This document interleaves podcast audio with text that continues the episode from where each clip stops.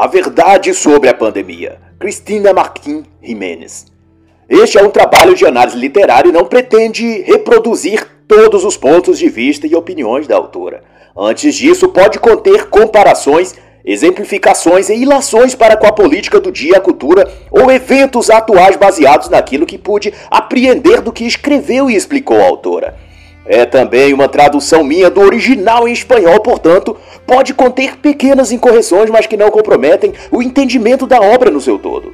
Cristina Jiménez é jornalista investigativa e escritora espanhola, autora de best-sellers como Os Donos do Mundo, Os Planos Secretos do Clube Bilderberg para a Espanha, dentre outros.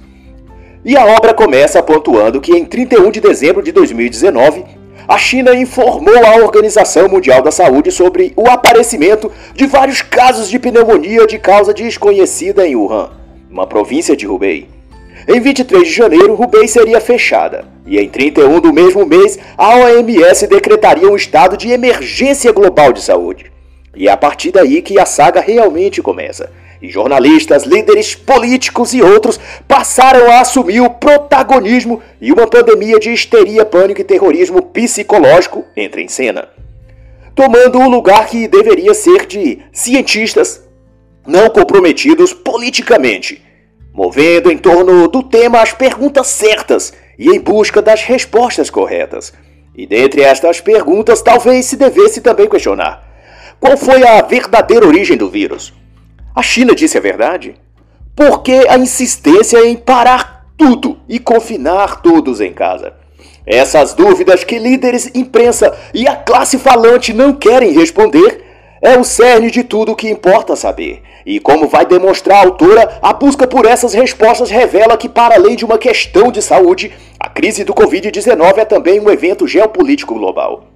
E ainda no início, ao introduzir o tema geral do livro, a autora apresenta um texto baseado na mitologia grega que, de tão verossímil a tudo que está ocorrendo no mundo atual, eu faço questão de pronunciá-lo aqui no idioma original do livro, que assim é Instalados em el Monte Olimpo, em la cima de la montanha, os deuses pretendiam controlá-lo todo. E quando sua tarefa se volviu muito complicada, nos declararam a guerra. E quão significativo é isso? Quão simbólico! Ou seja, instalados no Monte Olimpo, no topo da montanha, os deuses queriam controlar tudo. E quando sua tarefa se tornou muito complicada, eles declararam guerra contra nós. E essa metáfora quer dizer exatamente o que vemos com nossos próprios olhos.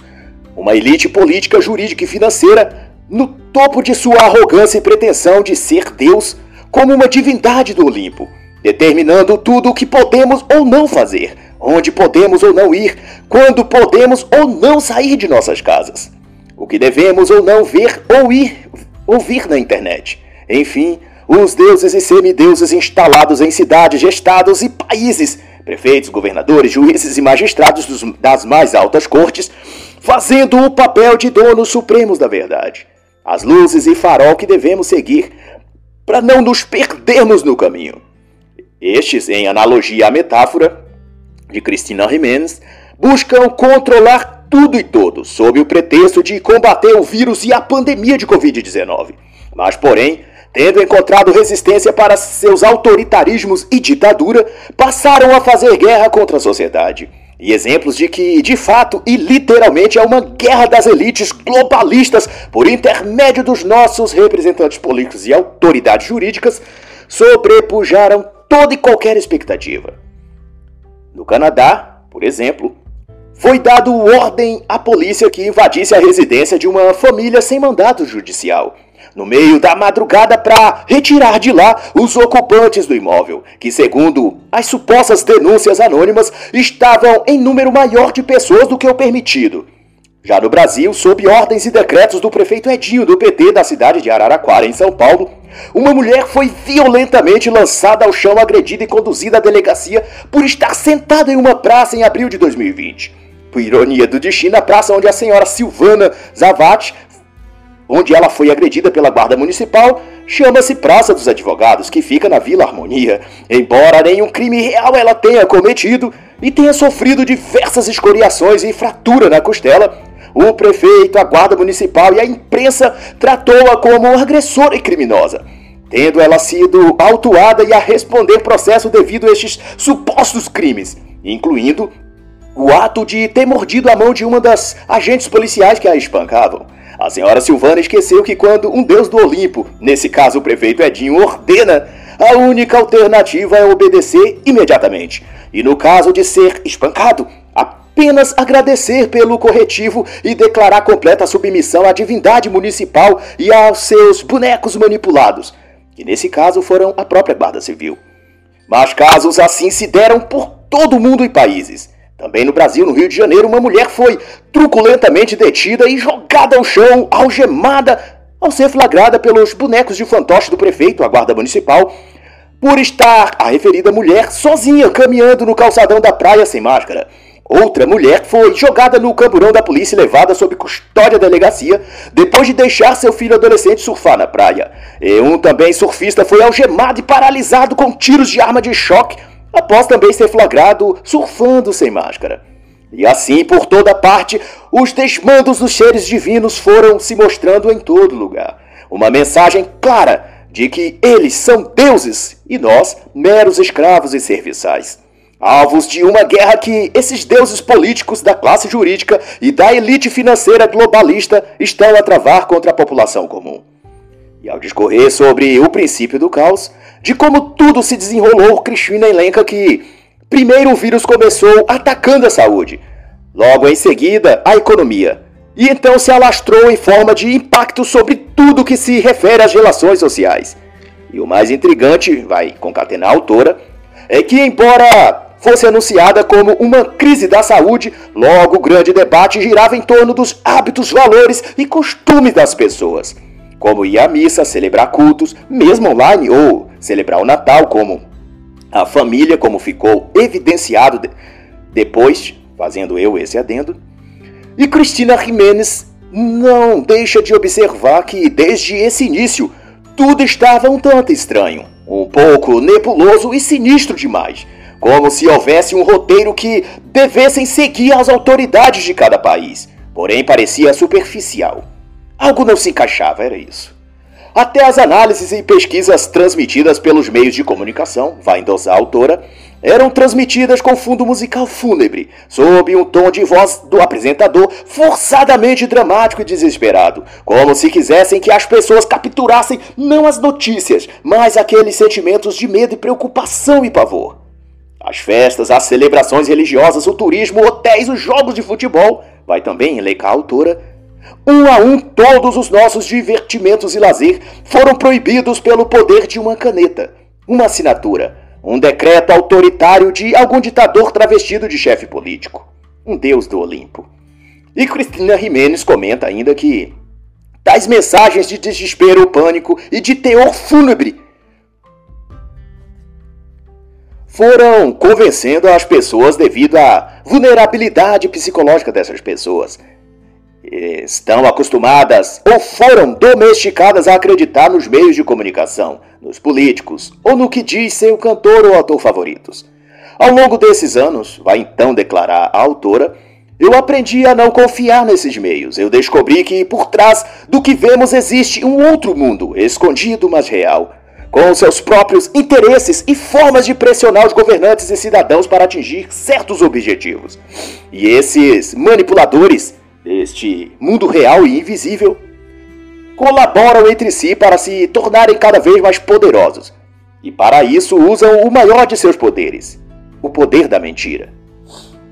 E Jimenez faz menção então à sua obra Os Donos do Mundo, para lembrar que naquela sua obra lançada em 2017 e no Brasil em agosto de 2020, ela já denunciava o uso de pandemias e medo irracional como estratégia para forçar mudanças estruturais em sociedades no mundo inteiro. E ela ressalta ainda que desde que estudou as diretrizes e propostas no período da pandemia do influenza A, entre 2009 e 2010, percebeu que o objetivo essencial da tática pandêmica, como ela denomina, combinado a outros mecanismos de pressão e manipulação, é a imposição de um tipo de governo mundial. E Cristina Jimenez então conclui como se forçaria habitantes do planeta a aceitar uma situação que, em princípio, elas não estão dispostas a aceitar. assustando-as, ela vai dizer, amedrontando-as com um vírus global que afetam a todos. E assim as mesmas medidas podem ser adotadas em cada um dos países do mundo. É uma arma invisível e eficiente.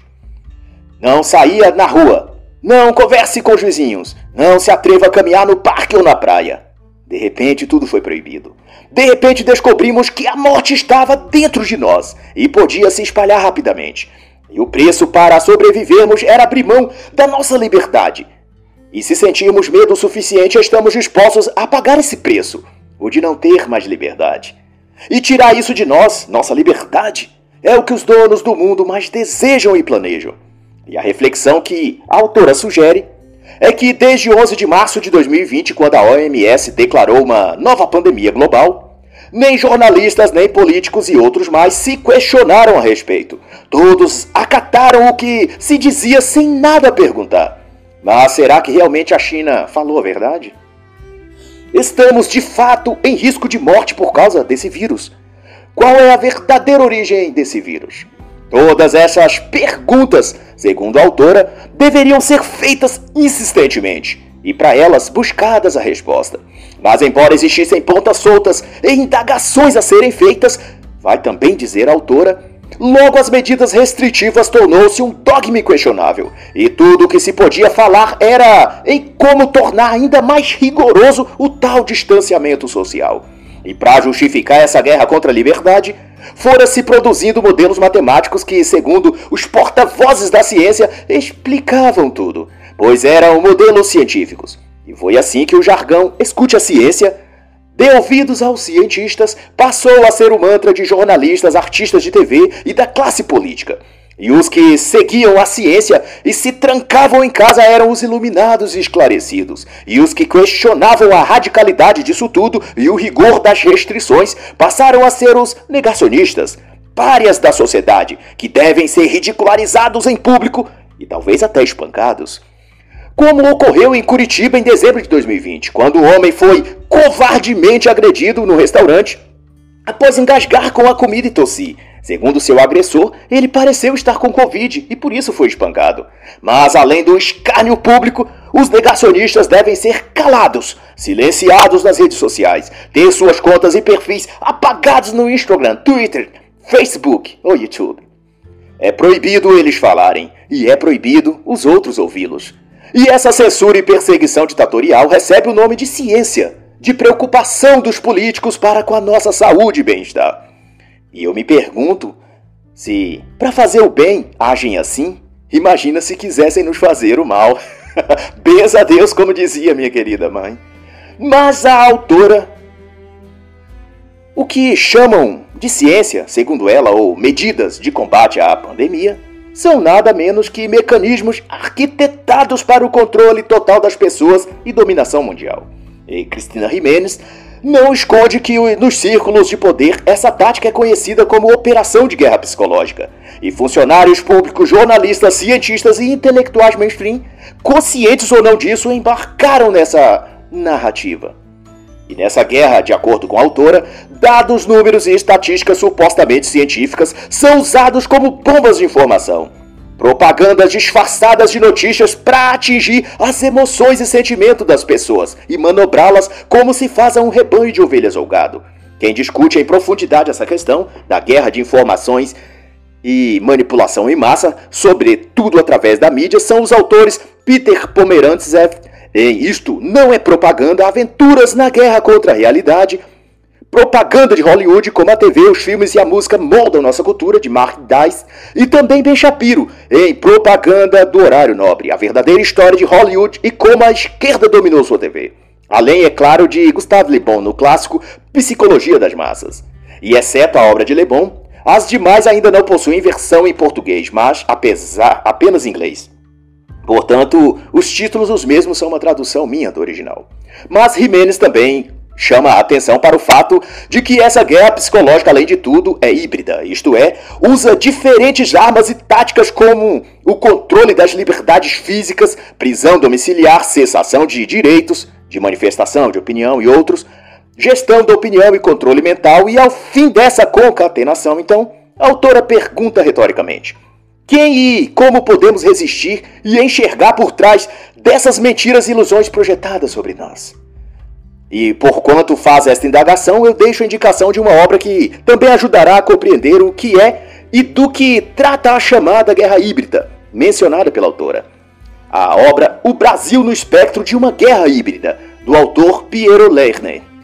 E Cristina complementa dizendo que essa guerra psicológica híbrida tem a função de fomentar e estender uma crise planejada que leve a uma mudança social, política, cultural e econômica, que estão denominando novo normal. E essa afirmação da autora encontra respaldo no notório ocorrido em janeiro de 2021 sob o título de A Grande Reinicialização, pois que no discurso de abertura no dia 25, o líder ditador da China, Xi Jinping, que foi o preletor, ressaltou que Cada nação do mundo deverá trabalhar por uma aliança ou cooperação global em torno dos problemas do mundo atual. No discurso do ditador, ele frisou o dito novo normal, dando ênfase que a vida e o que conhecemos e o nosso modo habitual de viver não poderão retornar ao que era antes da pandemia, que devemos caminhar agora para o novo normal. E além disso, Todas as pautas globalistas foram também lembradas pelo líder opressor comunista chinês: desigualdade social, ambientalismo, multiculturalismo. E isso se deu por ocasião do evento online do Fórum Econômico Mundial Digital de Davos, em 2021. Uma reunião da elite política e econômica mundial que discute as questões globais e estabelece meios e formas de os países tratarem das questões. E de acordo com o que a autora enseja, de fato, o evento do Fórum Econômico confirmou o plano de provocar no mundo uma mudança radical total e profunda na política, na economia e na cultura. E ao chamar a próxima parte do livro de Tudo Está Sob Controle, Cristina Jimenez cita logo de início o texto de Jó 1,7, onde é perguntado a Satanás: De onde ele vem? No que ele responde: Venho de rodear a terra. Usado como metáfora para o pano de fundo do capítulo, esse texto indica que, ao rodear a terra, o diabo estava a cerceá-la, instigá-la aos seus serviços, ou seja, a produzir controle sobre ela. E por óbvio, esse controle global de Satanás sobre o mundo se manifestaria, se a comparação bem serve ao contexto, através dos líderes globais, como estes que se reuniram virtualmente em um Fórum Econômico de Davos em janeiro de 2021. E para dar ainda mais peso às suas colocações, Cristina Martin relembra a capa da revista globalista The Economist, de março de 2020. Uma mão gigante segurando o homem pela coleira, enquanto o homem também segura um cão pela coleira, ambos de máscara cobrindo a boca e nariz. E acima deles o título: Tudo está sob controle. O grande governo, liberdade e o vírus. E vale avultar que a The Economist pertence a membros do Clube Bilderberg, como os Rothschild e outros. O que por si só já denota que mais do que intrigante as imagens e dizeres dessa capa possuem uma mensagem de teor globalista e de nova ordem global. Mas Cristina Jimenez retrocede em seu raciocínio para o local, época e circunstâncias em que a descoberta do vírus se deu. O Instituto de Virologia de Wuhan, o centro de culturas de vírus mais importante da China e parte do que compõe o maior banco de vírus de toda a Ásia. Sua importância para o governo chinês envolve principalmente o desenvolvimento de potenciais armas biológicas. Em 31 de dezembro de 2019, este centro de culturas relatou à OMS a detecção de Covid-19. E segundo constava, o vírus estaria ligado a um grupo de trabalhadores de um mercado ao ar livre na cidade. Alguns dias depois, a China informou que o vírus teria vindo de um morcego. E num primeiro momento, especialistas de vários países, como Estados Unidos, Espanha, França e Itália, atestavam que o vírus não era perigoso. E de então, o vírus foi se alastrando e quando já parecia fora de controle, governantes sob a regência da OMS passaram a estabelecer medidas draconianas de suposto combate ao vírus. E essas medidas sanitárias eram a fotocópia do que o governo comunista da China havia feito levar quem estivesse com sintomas para centros de tratamento e trancafiar o restante da população em casa. E em 19 de março de 2020, o governo chinês declarou o fim do período de crise, tendo a província de Hubei, de onde partiu o vírus, passado a relatar apenas um caso por dia. E enquanto França, Itália, Alemanha, Estados Unidos e demais países lançavam em rede pública de televisão o número de infectados diários e mortos, tratando tudo como um grande circo de horrores. A própria China censurava seus dados reais e limitava o acesso da imprensa internacional quanto ao que de fato ocorria naquele país. Li Wenliang, médico oftalmologista da cidade de Wuhan, foi um dos primeiros médicos a alertar sobre o Covid-19. E em janeiro de 2020 ele foi preso acusado de espalhar notícias falsas. E em 6 de fevereiro ele foi morto, sob a alegada causa mortes de insuficiência cardíaca em decorrência do vírus. Deu-se a partir daí então que a OMS decretou estado de pandemia global em março de 2020 e os países adotaram quarentena de 15 dias de confinamento, alegando que seria o tempo necessário para achatar a curva de infecções e evitar o colapso do sistema de saúde. Mas à medida que ia vencendo o prazo inicial, o confinamento ia se estendendo e a tal curva ia demorando mais de ser achatada. E para Cristina, essa é também uma tática de administração e controle de massas. Promover algo difícil de ser aceito pela população em forma de fases, para quebrar o espírito das pessoas e evitar rebeliões. E tanto isso foi eficiente que o que começou com a promessa de um confinamento ou fique em casa, como a mídia apelidou carinhosamente para não percebermos que éramos feitos prisioneiros de uma ditadura global, o que era para durar 15 dias já se arrasta um ano e sem data para acabar. Cito como referência o mês de janeiro de 2021. E como se já não fosse trágico bastante, anunciam, como feito no Fórum Econômico Mundial, no mesmo mês de janeiro de 2021, que a vida como era antes não irá mais retornar. O que significa que, no que depender de crápulas como Xi Jinping, Klaus Schwab, João Dória, para citar um exemplo aqui do Brasil, e outros ditadores enrustidos de, da política, seremos o gado passivo, a ovelha muda pastando no curral dos globalistas até o último dia de nossas vidas ganhando o salário que eles querem, comendo o tipo e quantidade de alimentos que eles desejam e que nos permitem, e dizendo amém e sim senhor para tudo o que eles dizem. Sobre essa questão de alimentos e nova ordem global, eu sugiro as obras O Mundo segundo a Monsanto de Merrier Monique e Um Bilhão de Famintos, Podemos Alimentar o Mundo, de Gordon Conway, que tratará tópicos relevantes sobre um pretenso planejamento global alimentar, como os capítulos Política de Segurança Alimentar, Revolução Duplamente Verde e outros. E só para se ter noção do peso que tem as declarações do professor e pró-globalista Gordon Curry, ele foi presidente da Fundação Rockefeller e membro da Royal Society. E não obstante todo o mistério e suspeitas quanto à China, a gestão da pandemia e tudo que concerne ao governo comunista chinês, o epidemiologista Bruce Hayward que liderou a missão da OMS na China para avaliar os efeitos da pandemia, declarou ao mundo que a China é um parceiro muito importante na crise do coronavírus. Será que esse acalorado elogio ao ditador chinês teria a ver com os 20 milhões de dólares que o Partido Comunista Chinês doou à OMS na figura do seu diretor Tedros Adhanom? Mas seja como for, uma coisa ficava claro: que havia dois mundos. O mundo real onde pessoas morrem de fome se não trabalharem e ficarem em casa em quarentena, e um mundo imaginário onde as pessoas pobres podiam se aglomerar em família confinados dentro de suas residências, sem data para sair, sem trabalho, sem dinheiro, mas felizes, porque poderiam até morrer de inanição, de desnutrição ou de suicídio por depressão, mas elas estariam protegidas do vírus do Covid-19. E esse mundo imaginário era liderado por governantes políticos ditadores, gurus da ciência, artistas da TV e pela mídia manipuladora.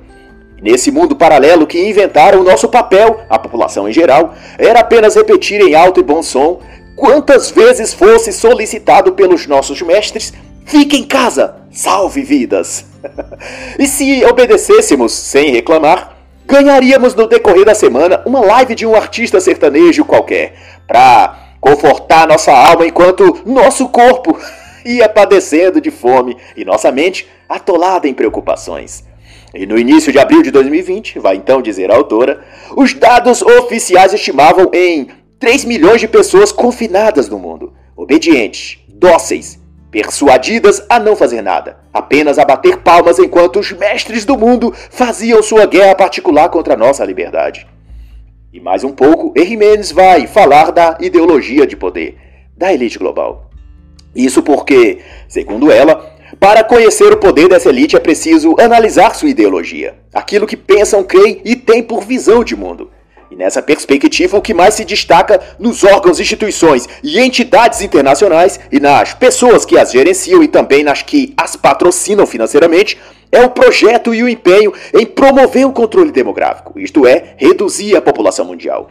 Desde décadas atrás, entidades como a Fundação Rockefeller têm empenhado-se em estudar e promover o controle de natalidade e políticas eugênicas. O próprio David Rockefeller expôs sua pretensão de controlar a população em diferentes fóruns internacionais, como na ONU em 1994, tendo como seu ideólogo Henry Kissinger, que foi também secretário de Estado dos Estados Unidos, e em 1974 produziu um documento que assinalava a política de redução e controle populacional.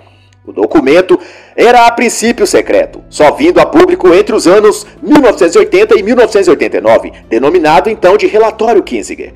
Fato é, no entanto, que desde Gerald Ford, presidente americano na respectiva época, adotou-se como política oficial do governo o que prescrevia o Relatório Kinzinger que chamava-se na realidade de Memorando de Estudos de Segurança Nacional, ou Memorando 200, cuja premissa do estudo era as implicações do crescimento populacional mundial para a segurança dos Estados Unidos e interesses no exterior. E no ponto 29 do relatório, conforme põe em destaque a autora Cristina Jimenez, que se recomenda intensificar programas de redução da população de 1974 ao ano 2000, em cerca de 500 milhões de habitantes e até 2050 em cerca de 3 milhões de pessoas. Segundo o relatório ainda, o crescimento populacional nos países menos desenvolvidos representaria um problema para os Estados Unidos e outras nações desenvolvidas. A justificativa de Kissinger é de que mais pessoas no mundo significa escassez de alimentos a nível global e redução de recursos naturais. E também por isso, ele recomenda a apropriação e gestão dos patrimônios naturais e recursos energéticos de países emergentes a fim de garantir a subsistência destes recursos no futuro. O que significa que desde a época se trabalha a ideia de as superpotências mundiais consorciarem as áreas de recursos naturais dos países mais pobres, tornando essas áreas, como a Amazônia no Brasil, numa espécie de área internacional, onde algumas nações estrangeiras seriam as gestoras desse território, tomando-a então como propriedade do consórcio mundial de países. E não por menos, países como a França de Macron e a Alemanha de Angela Merkel e mais recentemente os Estados Unidos sob a gestão de Joe Biden remetem à intenção de eles controlarem e gerir toda a Amazônia. E não por menos, promove-se na imprensa destes países a falsa imagem de que o governo brasileiro não consegue proteger e cuidar da Amazônia de que vão aplicar sanções ao Brasil, de que vão cortar relações econômicas, boicotar as exportações, etc. Se o fogo da Amazônia não for apagado. Se o Bolsonaro, como é o principal alvo das pressões internacionais desde que foi eleito, se ele não salvar as girafas e os elefantes que estão morrendo queimados na Amazônia. Mas então, como parte das medidas propostas por Kissinger, estava, e assim foi aplicado, a tática de financiar via certas instituições do direito dessa ou daquela causa, programas e artistas de televisão e cantores que promovessem as bandeiras do uso do anticoncepcional, do aborto, da eutanásia e por aí vai. E como aponta a autora, o movimento feminista atual atua dessa mesma forma, que fez décadas passadas. Promovem financeiramente atores, atrizes e cantores para propagar suas pautas que não obstante são aquelas que caminham em direção às políticas intencionadas pelo relatório Kinsinger desde os anos 1970.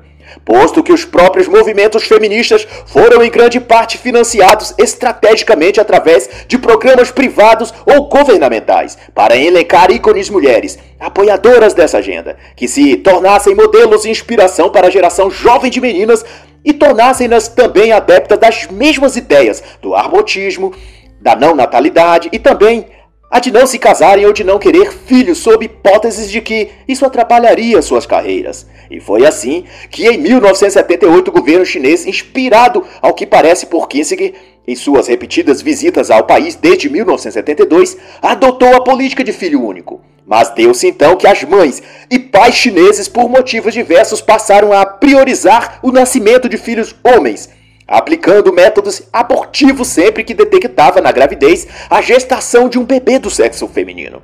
Isso fez com que a taxa de natalidade masculina tivesse um aumento exponencial e em desequilíbrio em relação ao sexo feminino, resultando em mais de 34 milhões de homens a mais do que de mulheres.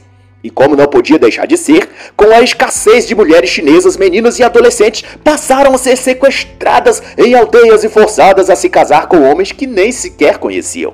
A exemplo do que acontece em muitos países muçulmanos, conforme expõe o autor Daniel Torres em A Cristofobia no século XXI, o qual também recomendo.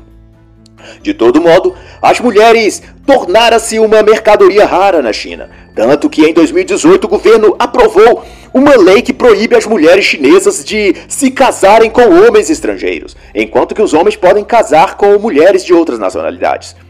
E em 38 anos que durou a lei de filho único na China, estima-se que ao menos 400 milhões de crianças foram de algum modo impedidas de nascer. Mas não bastasse isso, o relatório Kissinger também prescreve medidas de controle nas áreas de recursos naturais e meio ambiente, o que fez discorrer daí as teorias que dominariam nos anos seguintes toda a narrativa em torno do clima e do meio ambiente global. Seria o afamado aquecimento global, que nos anos recentes passou-se a se chamar de mudanças climáticas. A peça-chave dessa vez era a suposição de que os seres humanos é que estavam causando a destruição ambiental do planeta, e por conseguinte provocando o efeito estufa e o então aquecimento elevado da temperatura no planeta Terra. E quem discute isso com ainda mais propriedade são os autores Luc Ferry em A Nova Ordem Ecológica e Pascal Bernardin em O Império Ecológico, além de Richard Jacobasco, Luiz Carlos Molion e José Carlos Parente em CO2, Aquecimento e Mudanças Climáticas estão nos enganando? Seja como for, há uma nuvem nebulosa sobre tudo isso. Algo de estranho, sinistro e maligno, tanto que, em detrimento do alarmismo em torno da letalidade do Covid-19 pela mídia e governos, para voltar ao tema da pandemia, o World Mirror, ou Mundômetro, um site ou painel global que divulga estatísticas mundiais sobre variados assuntos, é tido como referência, inclusive citado e consultado por praticamente todos os órgãos de imprensa mundial, segundo este painel, de 1 de janeiro a 16 de abril de 2020, a primeira causa de morte no mundo não foi o coronavírus, como a imprensa fez parecer, mas o aborto. Isso mesmo, o aborto. E a segunda causa, a fome. Em oitavo lugar, o suicídio, a gripe comum ficou em décimo primeiro lugar e o Covid-19 em décimo segundo. E Cristina Jimenez vai então argumentar que a mídia faz uma campanha de divulgação da pandemia voltada para aterrorizar e provocar pânico. E isso está de acordo com o relatório Kissinger, em que diz que fazer campanha na imprensa é uma estratégia essencial para alcançar suas metas previamente definidas. Caso você não se lembre, desde a época era o controle e redução populacional.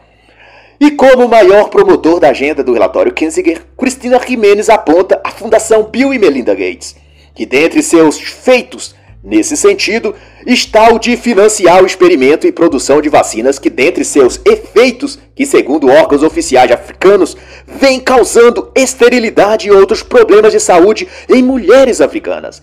E aliados à Fundação Gates está a ONU, Unicef, OMS e tanto por isso as denúncias do povo da África e das mulheres vítimas dessa ação hedionda por parte desses órgãos internacionais não encontram eco na imprensa oficial mundial. São todos cúmplices de um mesmo esquema ardiloso de poder. Em 2014, vai relatar a autora, médicos que atuavam no Quênia denunciaram publicamente a OMS e Unicef de haverem administrado vacinas supostamente contra tétano, mas que na verdade eram esterilizantes e abortivos para elas. Era a vacina contraceptiva que a OMS havia revelado depois que tinha conseguido desenvolver, mas que à época era negado. Outros países como Nigéria e México, além de algumas regiões da Ásia, também foram vítimas dessa ação maligna da OMS. E três laboratórios independentes e credenciados analisaram a amostra de frascos da vacina dita de contra o tétano. E o que encontraram foi HCG, gonadotrofina e toxoide tetânico uma combinação que faz com que o sistema imunológico ataque os hormônios da gravidez, causando aborto em mulheres grávidas e infertilidade em mulheres que ainda não geraram filhos. Mas para tudo que se refere a isso, a OMS irá chamar pelo eufemismo de planejamento familiar e de saúde reprodutiva. Em 2015, Um estudo dirigido pelo médico e pesquisador da OMS, o indiano Gursaran Prantawar, anunciou a descoberta de uma vacina que também impediria as mulheres de terem filhos. O que daí fosse produzido atenderia a todo o sudeste da Ásia. E novidade nenhuma, a Fundação Rockefeller estava também a patrocinar a empreitada. Mas além deles, a Fundação Bill e Melinda Gates também se destacaram quanto a patrocinar a OMS quando dessas questões contraceptivas e abortivas. E para não ficar dúvidas do projeto e potencial satânico dessa turma, em 2010, Bill Gates, em palestra no TED, disse que as alterações climáticas tinham de ser paradas. E para tal, era essencial reduzir o crescimento populacional mundial a nível zero. E deixou claro que uma das formas de fazer isso era por meio de novas vacinas. E para os que acreditam em coincidência, em 2015 Bill Gates já havia premonizado o surgimento de uma epidemia global por vírus. E após sua profecia ter se cumprido em 2019, através do coronavírus, a Fundação Gates surge agora com um protótipo de vacina contra o Covid-19. Para quem sabe ler um pinga letra, como Dona Maria, minha mãe, já dizia. E ao iniciar a segunda parte do livro, Cristina Jiménez introduz um texto denominado Dominatio Memoriae, que no sentido original quer dizer o apagamento da lembrança de uma pessoa de modo que fosse como se ela nunca tivesse existido. O texto trazido por Cristina diz: destrua a verdade ocorrida no passado e substitua por uma realidade inventada. Isso posto, Cristina Jiménez expõe que, além dos laboratórios de Wuhan, de onde saiu a descoberta do vírus, desde que surgiu o vírus, outro laboratório se destacou nisso tudo: o grande laboratório de engenharia social, onde as mentiras que a mídia divulga têm sido produzidas em larga escala, sobretudo aquelas que prescrevem como solução e alternativa o novo normal. Tudo é um experimento sociológico, a fim de fazer cumprir uma agenda ideológica, nos termos da autora. É uma mecânica mental e emocional em que cada peça é projetada para cumprir uma função. E como fica evidente para ela, a autora, o fenômeno da pandemia é, antes de tudo, um artifício de poder e manipulação através dos meios de comunicação, que as elites ligadas ao Clube Bilderberg usam a seu gosto para avançar sua agenda torpe e maligna. E essa elite inclui Bilderberg, Rockefeller, Morgans, Rothschild e outras, estruturadas ademais após a Segunda Guerra Mundial na Europa e Estados Unidos, agrupando em torno de interesses comuns banqueiros, políticos e a imprensa, todos aliançados sobre os mesmos ideais, ou melhor, sobre a mesma ideologia. E para se ter noção exata da veracidade disso, indico a contundente obra de Daniel Sterling, A Verdadeira História do Clube Bilderberg.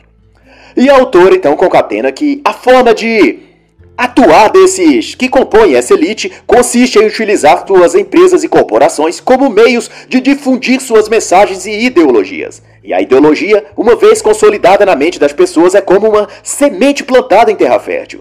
Ela segue um ciclo natural e autônomo, por assim dizer. Ela germina, brota e floresce por conta própria, porque foi já dotada do potencial intrínseco de crescer e multiplicar. E se pode explicar isso da seguinte forma. Uma empresa do ramo de limpeza doméstica, por exemplo, produz desinfetante, detergentes e sabão em pó. Seu objetivo é vender e ter lucros. No entanto, essa marca de produtos passa a produzir comerciais na TV em que, ao invés de mulheres limpando a casa ou lavando roupas, aparecem homens com caracteres masculinos destacados, para não ficar dúvidas de que se trata dos pais de família, a figura masculina, fazendo as tarefas domésticas. Essa propaganda não visa então apenas a vender mais sabão em pó ou amaciante de roupas, mas sim vender uma mensagem de empoderamento feminista da mulher, de que ela é o verdadeiro sexo forte e é quem sai para trabalhar e desbravar o mundo. E os homens são os frágeis e delicados aos quais restarão, no novo mundo feminista, as tarefas domésticas, porque todo o restante das coisas pertence à mulher. E desse mesmo modo, quando uma empresa promove um comercial de TV onde crianças do sexo masculino aparecem brincando com jogos ou brinquedos tipicamente do sexo feminino, como bonecas ou de casinha, por exemplo, a intenção não é vender mais dos seus produtos, mas também incorporar no imaginário popular a ideologia de gênero. de que sexo é uma construção social e, portanto, não existe menino ou menina, e logo, por óbvio, não haveria brincadeiras de meninos e de meninas. Tudo é uma mesma coisa. Não é sabão que essa empresa quer vender. Mas, além disso, a sua ideologia e agenda identitária, que seu dono ou sócios se comprometeram a fazer como sua parte nos acordos que são por eles combinados em suas reuniões de elite a portas fechadas. E a autora dedica algumas páginas para aclarar acerca do surgimento e desenvolvimento dos estudos sociológicos do comportamento humano. Desde as pesquisas iniciais na escola de Chicago, patrocinadas pela família Rockefeller, até os tempos mais modernos da chamada Revolução Tecnológica, e destaca os estudos de Harold de Laswell, em que prescreve que toda comunicação tem uma intenção e que o estudo da política é o estudo da influência e do influenciador. E isto aplicado à comunicação, deu-se que nos tempos atuais, como aborda Cristina Jimenez, as redes sociais tornaram-se o mais poderoso meio de manipulação e controle de massas. Mas não apenas isso, mas o fato de que a sociedade moderna é toda movida no ritmo estabelecido pelos influenciadores das redes sociais, no jargão moderno chamados de influencers digitais. E estes, depois de cooptados e preparados pelas agências e órgãos ligados aos interesses globalistas, passam a reproduzir não suas ideias próprias, mas aquilo que o script da nova ordem mundial determina. E uma vez que as massas são imitadores ou influenciados por eles, acabam todos sendo guiados para a direção que os mestres do mundo assim decidiram.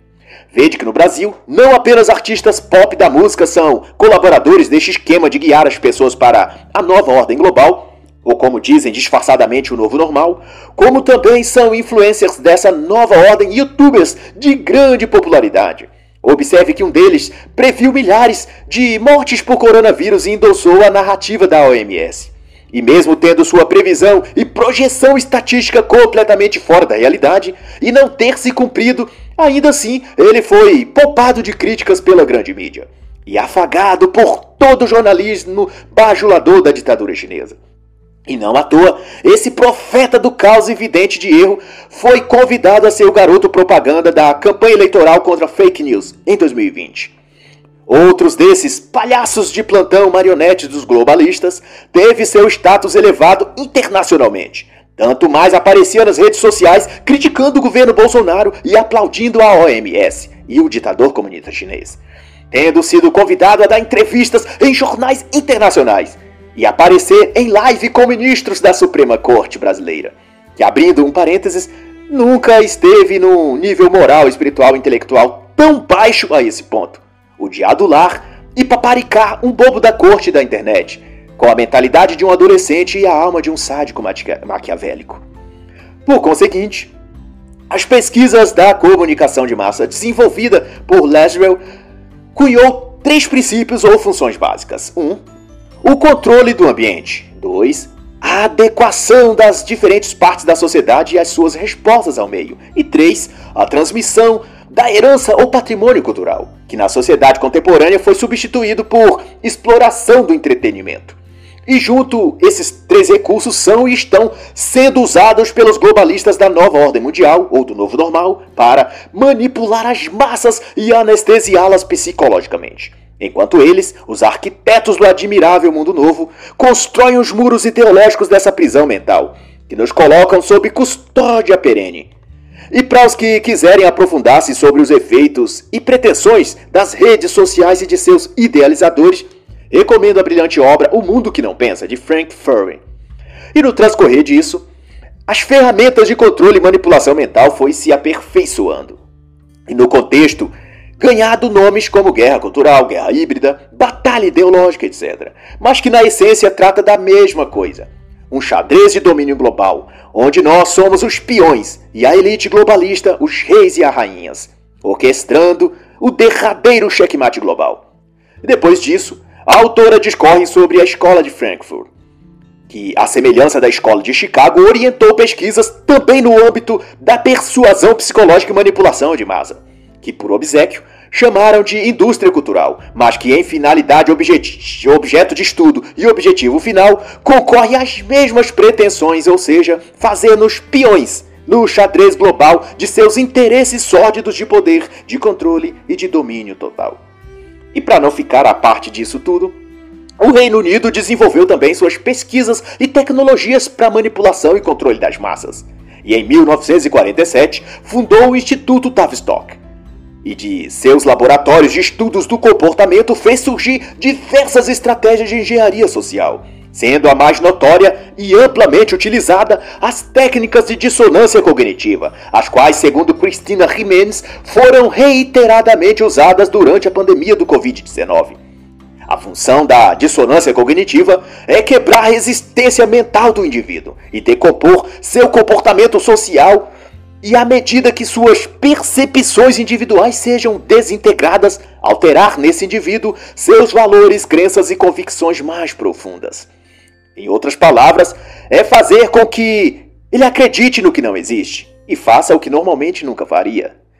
O autor Daniel Sterling dedica uma obra exclusiva sobre esses estudos, técnicas e pesquisas, tratando com propriedade tudo o que esse instituto produziu no correr dos anos. A obra chama-se Instituto Tavistock, lançado na edição em inglês em 2015 pela editora Crime Day. E por fim, para quem ainda não entendeu que a toca do coelho é mais profunda do que parece e que reis, rainhas, torres e bispos jogam todos no mesmo lado desse xadrez humano global, ressalto para efeito de reflexão que o Instituto Tavistock era também financiado pela família Rockefeller e tinha uma espécie de simbiose para com o Instituto de Pesquisa Social de Frankfurt. Ademais, uma de suas insígnias ou brasões consistia na sugestiva imagem de duas corujas símbolos do conhecimento oculto e místico, ambas segurando com uma das garras um escudo no qual estampa a figura de uma ovelha batida, presa pelo meio em correntes, dependurada e visivelmente desfalecida. As corujas estão coroadas de rei e rainha, e acima delas, no centro, outra ave imponente e majestosa mantém um olhar e postura altiva para a frente, indicando que é o líder, cuja coroa são as três estrelas que pairam abaixo dela. E igualmente a estes, o MIT, Instituto de Tecnologia de Massachusetts, também produziu sua cota de tecnologias e formas de manipulação social, destacando as técnicas incorporadas na psicologia e psicanálise modernas, chamados de dinâmicas de grupo ou dinâmica social. E segundo um dos seus principais pesquisadores, Alex Pentland, especialistas em ciência social computacional e sociofísica, as pessoas não devem considerar-se indivíduos racionais isolados, pois que somos um tecido social, uma comunidade, um coletivo. De modo que olhar, pensar, sentir e viver como grupo é o verdadeiro sentido de existir. Nos termos da autora, ela simplifica essa verborragia desse enganador falastrão, dizendo que o que Alex Pentland está dizendo é que um grupo ou comunidade é mais fácil de ser convencido ou manipulado do que um indivíduo isoladamente.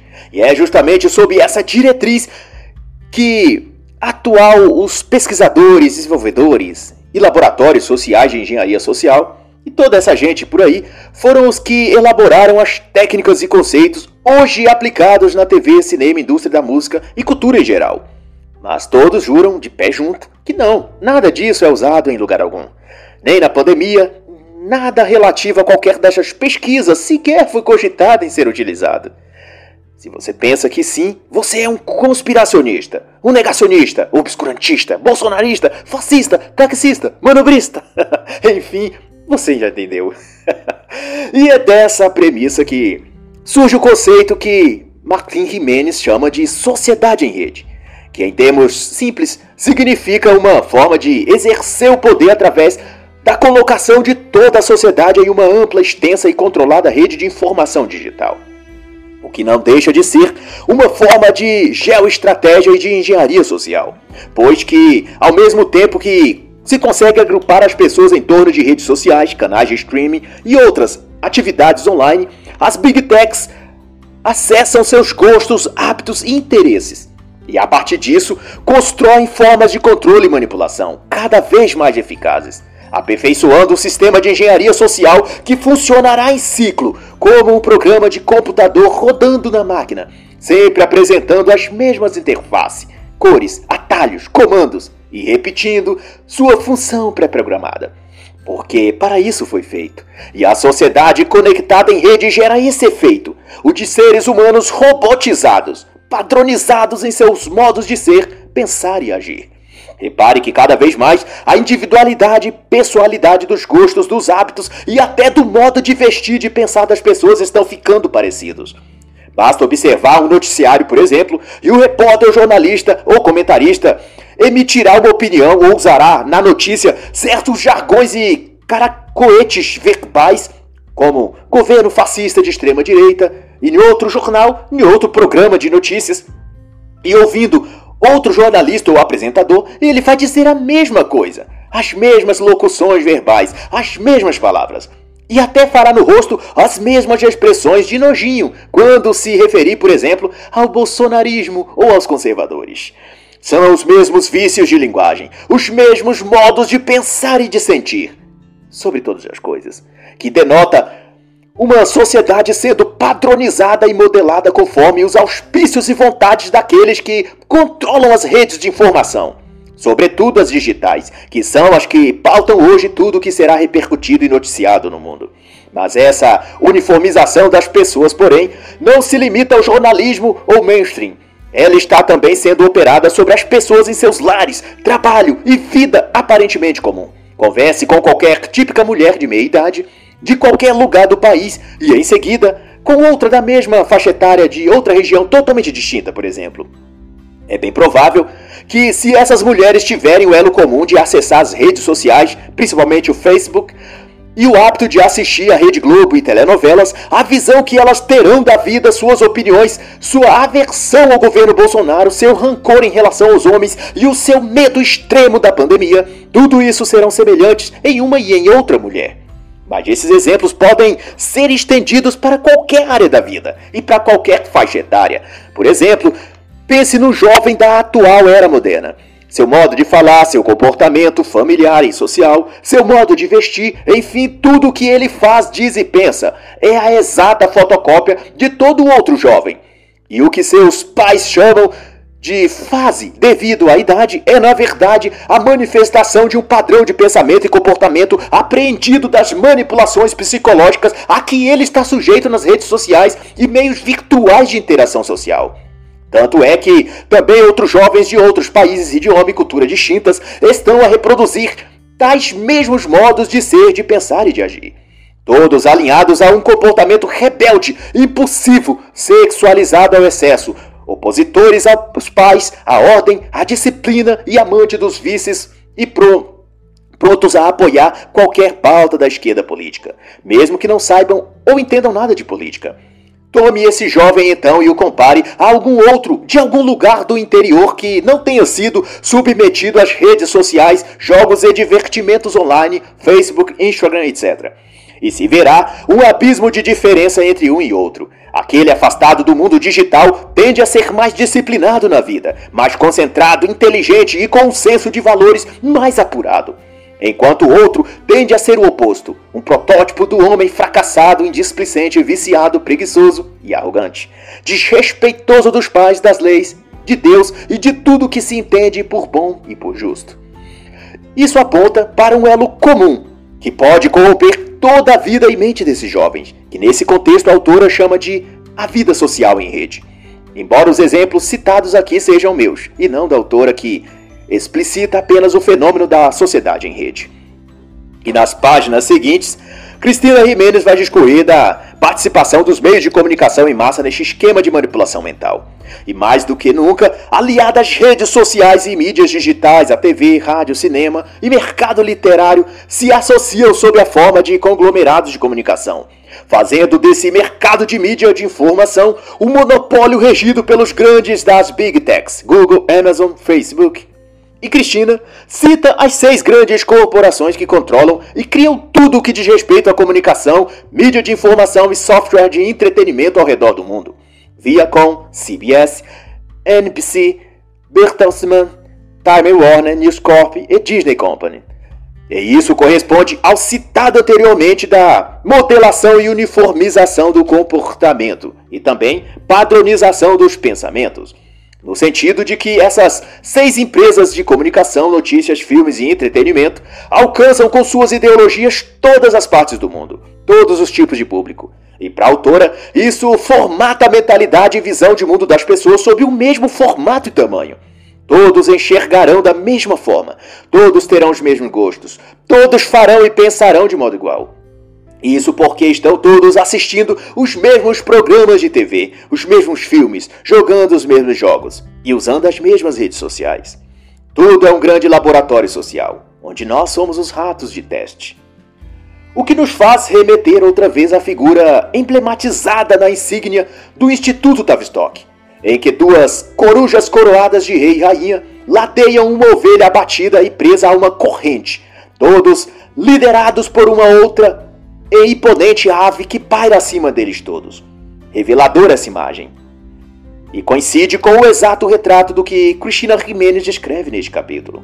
E falando da teia manipuladora que nos fez prisioneiros, a autora se dispõe a tratar das gigantes da tecnologia: Google, Facebook, Amazon, Apple, Microsoft e Netflix e vai conceituar que essas empresas já não são apenas de tecnologia e equipamentos de informática, mas são já elas próprias a grande mídia no formato digital e, portanto, o mais moderno possível. Juntos, vai dizer a autora, elas formam um conglomerado de poder de comunicação que, ao mesmo tempo, é imprensa jornalística, plataforma de filmes, produtoras de conteúdo para TV, rede social e, principalmente, geradoras de opinião pública. E isso significa, na prática, que possuem os meios e o poder para modificar os pensamentos e a ação dos indivíduos, e inclusive de coletivos inteiros de pessoas.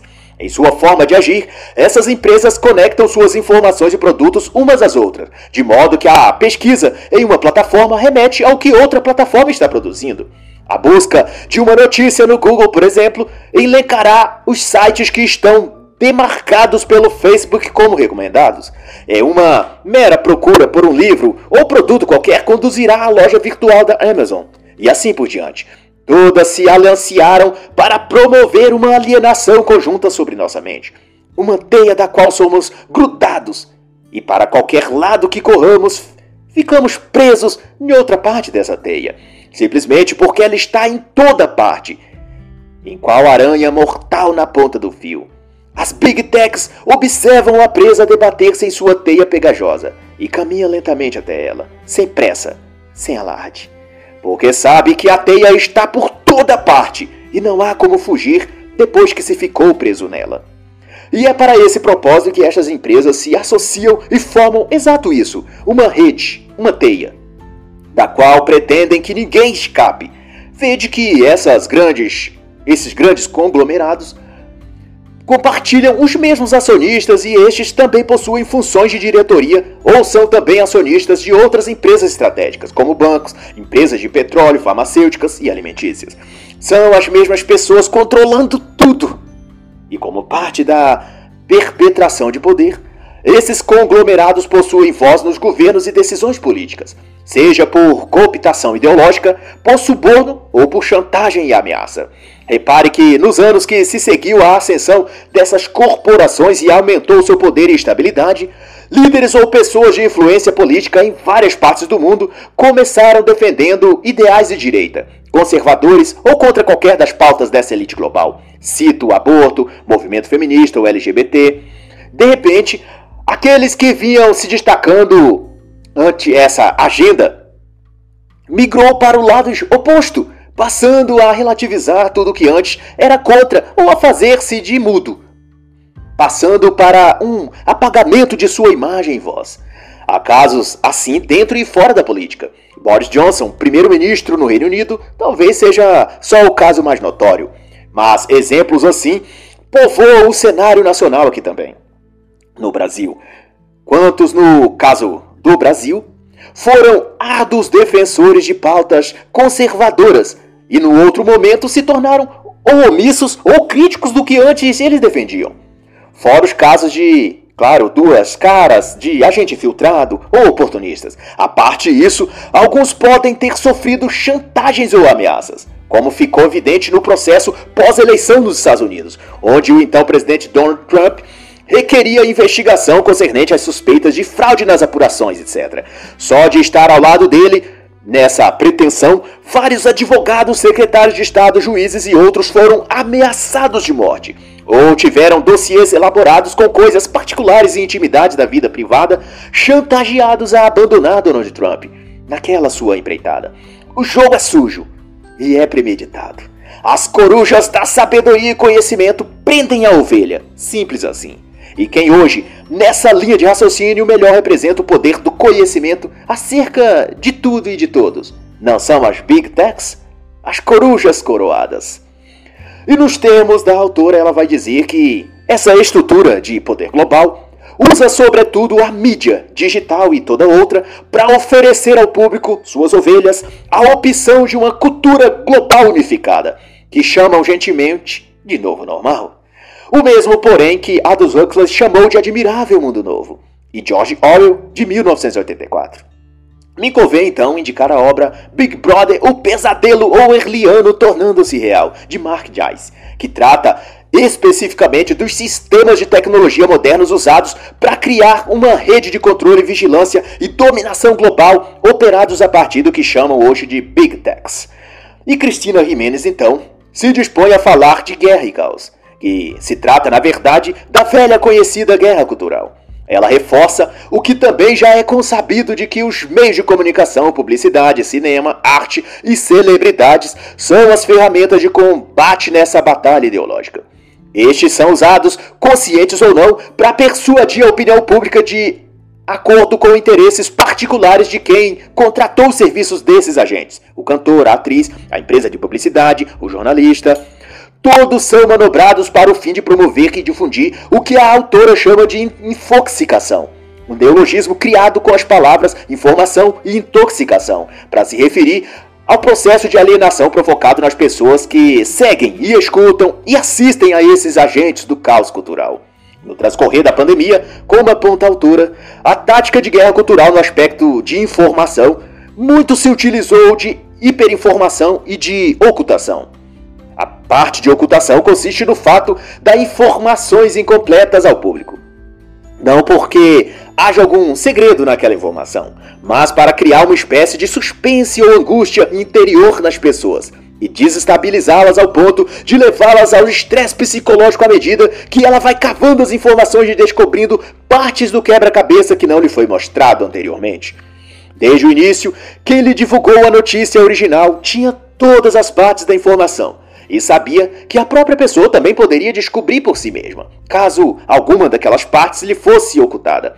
Pois não se tratava de segredos confidenciais, mas, porém, à medida que a própria pessoa é levada a ter de buscar em outras fontes o complemento daquela informação, ela passa a desenvolver dentro de si uma sequela psicológica de desconfiança, de suspeita e de neurose, que mais tarde, depois que ela descobre todo o fato e constata que não havia nada de anormal ou de extraordinário, ela passa também a se sentir mal por haver colocado sob suspeita algo que não continha nada de obscuro como ela imaginou. E ocorre que, a partir daí, ela tenderá a escutar e seguir passivamente toda outra informação que venha daquelas fontes que ela achou que investigou uma ou duas vezes e não achou nada demais.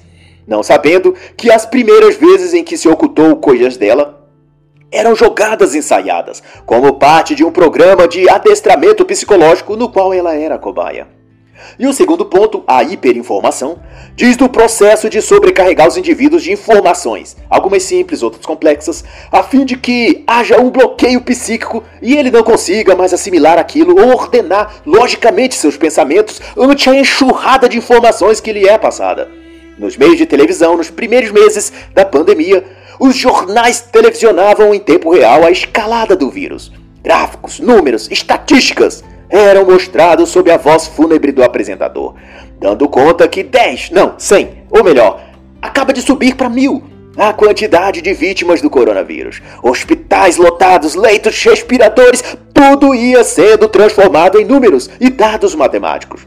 Para sobrecarregar a mente das pessoas com informações que elas não seriam capazes de lembrar e de conferir. E dado ao volume e velocidade com que esses cálculos eram feitos e a quantidade disso ou daquilo eram dobrados, tornava-se tudo um caos. E acrescido do tom sombrio e dramático do repórter ou jornalista apresentando o espetáculo funesto, as pessoas não lembrariam dos números, mas saberiam sentir-se sufocadas, apavoradas e com a sensação de que a morte estava a um passo delas. Fique em casa, lave as mãos com álcool e espere seu prefeito ou governador que te ama e cuida de você te avisar o dia, mês e ano que você poderá sair da sua quarentena de 365 dias, podendo ser prorrogado por igual período, ou enquanto durar o estoque de medo e caos plantado dentro de você. Era a mensagem dos engenheiros sociais. E no dizer da autora, a guerra econômica, psicológica e a guerra cultural são partes de um mesmo pacote ideológico, levado a termo durante a pandemia do vírus chinês. E confusão mental, dúvida, incerteza e pânico, medo e perda do sentido ou direção na vida são efeitos dessa guerra de informação travada contra a sociedade.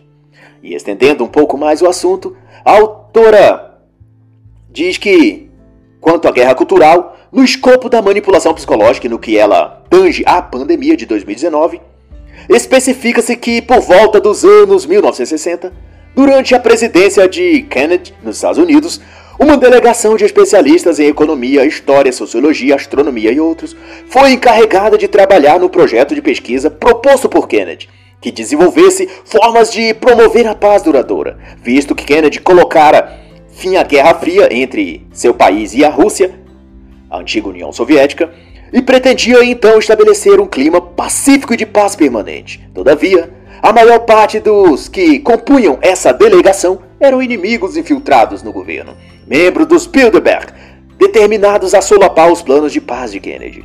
O resultado desses estudos produziu uma série de conceitos que laboravam um domínio psíquico nas pessoas, sob a alegação de que a paz só era possível mediante um controle psicológico total sobre os indivíduos. Esse documento foi denominado Relatório da Montanha de Ferro, devido ter sido produzido no laboratório do Instituto Hudson, em Nova York, num abrigo nuclear subterrâneo qual era então chamado Montanha de Ferro. Como era confidencial, demorou anos até que um dos 15 integrantes do grupo, horrorizado com a direção e finalidade real para a qual o estudo foi desviado, conseguiu vazar seu conteúdo, que mesmo assim foi mantido em segredo pelos órgãos de imprensa, e somente um ano depois dos vazamentos, a Dial Press concebeu publicá-lo. A conclusão dos pesquisadores desse projeto era de que a guerra não era um instrumento para defender os valores políticos ou econômicos de uma nação, mas uma base ou meio para manter seu sistema e organização social. Assim, a guerra era a única forma de estabilizar socialmente um país. É o medo da guerra ou de suas consequências e sequelas que mantinham a sociedade coesa e disposta a colaborar e seguir as regras sociais coletivas, e, portanto, manter um país minimamente sociável ao invés de caótico e anárquico. O que o relatório em questão estava propondo, então, era que a paz perene só é viável pelo método de controle social. E esse controle social só é eficaz nesse sentido se por meio de dois mecanismos tecnologia para vigilância e fiscalização e a técnica do inimigo necessário. Em termos gerais, o inimigo necessário consiste na técnica de criar um inimigo ou ameaça de ataque, de modo que, amedrontados por algum suposto inimigo ou iminente ataque, as pessoas tenderão a cumprir quais medidas que se requeiram delas. Esse inimigo fictício, vai considerar a autora, pode ser uma ameaça extraterrestre, um risco de desastre natural, uma contaminação radioativa prestes a ocorrer, um ataque terrorista provável ou uma pandemia de vírus mortal. E Cristina Jimenez não aborda isso de modo especulativo. Pelo contrário, nas páginas do relatório consta especificado que contaminação ambiental, pandemia e temas relacionados ao clima da Terra são objetos ideológicos perfeitos para causar o pânico e o medo. E então, prover ao governante o contexto ideal para se estabelecer as regras e mudanças sociais que ele julga necessários segundo suas finalidades. E uma vez entregues à mídia de massa, esses inimigos inventados e ameaças fictícias vão ganhar o status de verdadeiros protagonistas da trama. Estrearão no horário nobre de TV. Terá divulgação a toda hora. E sempre que se falar dela, da ameaça invisível iminente, seu divulgador, o jornalista, comentarista ou youtuber catastrofista farão cara de juízo final, um semblante apocalíptico e uma voz enternecida e muito melancólica, sobre um fundo musical também triste. Um cenário patético, mas perfeito para iludir e manipular as massas assustadas, como um cãozinho na rua procurando uma boa alma que lhe dê um afago, lhe ponha no colo e o leve para casa, e depois de um pouco de ração e água, lhe dê a sensação de que ele está protegido e que tudo ficará bem no final. Os eventos mundiais, vai então expender a autora, não acontecem por acaso. Eles são pensados para que aconteçam da forma como vão favorecer os objetivos daqueles que os provocaram. Essa é a conclusão da autora. E ao discorrer sobre a guerra entre globalistas e antiglobalistas, Cristina Jimenez dedica uma parte a falar do governo brasileiro em meio ao processo de pandemia do vírus. Ela chama o capítulo de Bolsonaro e o negacionismo do Brasil, mas coloca o termo negacionismo entre aspas, para especificar se tratar de um ponto de vista da mídia internacional e não dela em particular.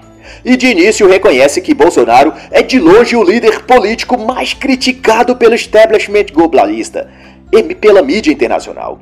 Isso porque ele, até mais do que fez Donald Trump, se opôs em seus discursos às medidas restritivas que a OMS prescreveu para os países. E ela cita as palavras de Bolsonaro em março de 2020, em que o presidente brasileiro disse com coragem a membros da comunidade internacional que a crise da pandemia e a força destrutiva desse vírus foi superdimensionada e as consequências serão economicamente desastrosas. E para dar coro à voz de protesto de Bolsonaro, e outros corajosos que se rebelaram contra a ditadura da OMS e de seus engenheiros sociais, Cristina Jimenez cita também o caso do líder da Tanzânia, na África, John Magafuli, que, desconfiado do alarmismo da OMS e dos líderes globalistas acerca da pandemia do coronavírus, testou pelos métodos presumidos pela própria Organização Mundial de Saúde algumas coisas ou criaturas inusitadas, e de acordo com o teste de Covid, deu positivo para uma cabra, uma mão e uma codorna.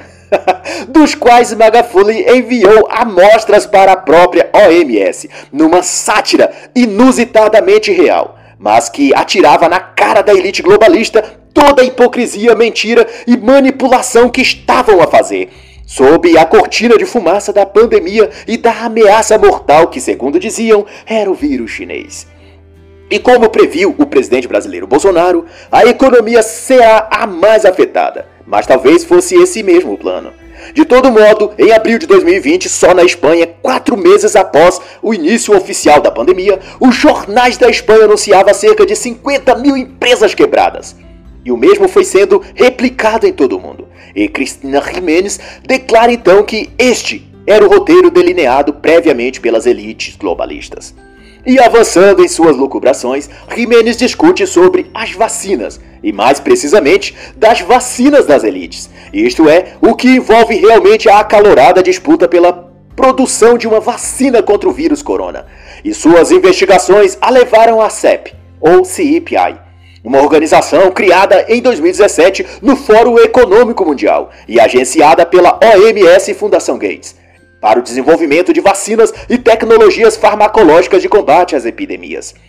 Essa entidade é tão poderosa que pouco depois de sua fundação já tinha como capital financeiro para pesquisas e desenvolvimento 750 milhões de dólares. E, portanto, toda a produção de vacinas para o combate de patógenos epidêmicos no mundo estão sob a égide do CEP e, por conseguinte, da própria OMS. E como não poderia deixar de ser, entra em cena também a questão das farmacêuticas, uma vez que as grandes dessa área estão igualmente aliançadas ao CEP e à OMS, respectivamente. E Jimenez cita então a Inóvio Farmacêutica e conta que a Inóvio recebeu do referido CEP 56 milhões de dólares e seu protótipo de vacina que induz mudanças no DNA, o INO4800, era antes testado apenas em animais. Com a chegada do Covid-19, foi autorizado seu experimento em seres humanos pela primeira vez. E ela realiza seus testes na Filadélfia, Estados Unidos. A Inovio está ligada a inúmeras organizações e entidades ligadas à ONU e aos globalistas, como o Conselho da Agenda Global, que desenvolve as metas globais hoje chamadas de Agenda 21 e Agenda 2030, dentre outros. O diretor e fundador da Inovel é J. Joseph King e é um membro do Conselho da Agenda Global. A Inovel está também ligada ao DARPA e ao laboratório AstraZeneca, além da Apollo Bio, empresa biomédica chinesa. Outra farmacêutica citada é a Novavax. E dentre seus feitos está a produção de uma vacina baseada em nanopartículas, cotada para testes em humanos a partir de 2020. A atuação dessas vacinas de nanopartículas visa combater o vírus coronavírus, MERS e SARS. E como a Inovio, ela também faz parte da, do cabedal de alianças para com o CEP e os globalistas como JP Morgan. E também os Morgans estão como acionistas da Moderna Farmacêutica, também na lista da CEP e da OMS, que novidade nenhuma possui ligações com a Inovio Farmacêutica AstraZeneca, Mark e sua irmã Randy Zuckerberg, e não podia faltar a Fundação Gates. E semelhantemente demais expoentes farmacêuticos estão também associados entre si, através de cooperação de pesquisas e de seus acionistas e sob os cuidados e proteção da OMS e do CEP a Curevax, a GlaxoSmithKline e a própria e afamada AstraZeneca britânica, além de Pfizer. Todas possuem os mesmos rol de proprietários ou investidores, o que não é exagero, portanto, imaginarmos que estão todos trabalhando para um mesmo e único projeto, que por sua vez corresponde àquilo que a OMS e a elite globalista almeja e também deseja. Entenda isso, leitor, como puder, já que o principal investidor da, do CEP é a Fundação Bill e Melinda Gates. E a CEP é a agência e promotora delas todas, dessas instituições e laboratórios. E não por coincidência também, a mesma elite de acionistas e proprietários dessas farmacêuticas são os mesmos que possuem ações ou participam no conselho administrativo das gigantes Big Techs: Google, Amazon, Facebook, Apple e Microsoft. Talvez um mero acaso, só isso. Isso posto, Cristina Jimenez vai refletir que a vacina contra os vírus da China nos foi vendida pela mídia como a grande esperança da humanidade. Ela acabará com as mortes, bloqueios, quarentenas, restrições e salvará também a economia. Todavia, com a vacina vendem também o conceito de novo normal. Uma espécie de fórmula mágica que, junto com a modificação que pretendem com a vacina em nosso DNA, visam mudar também nossa forma de viver. Mas o que eles chamam de mudança podemos considerar um ataque, uma guerra destruidora dos nossos valores, crenças, gostos e hábitos.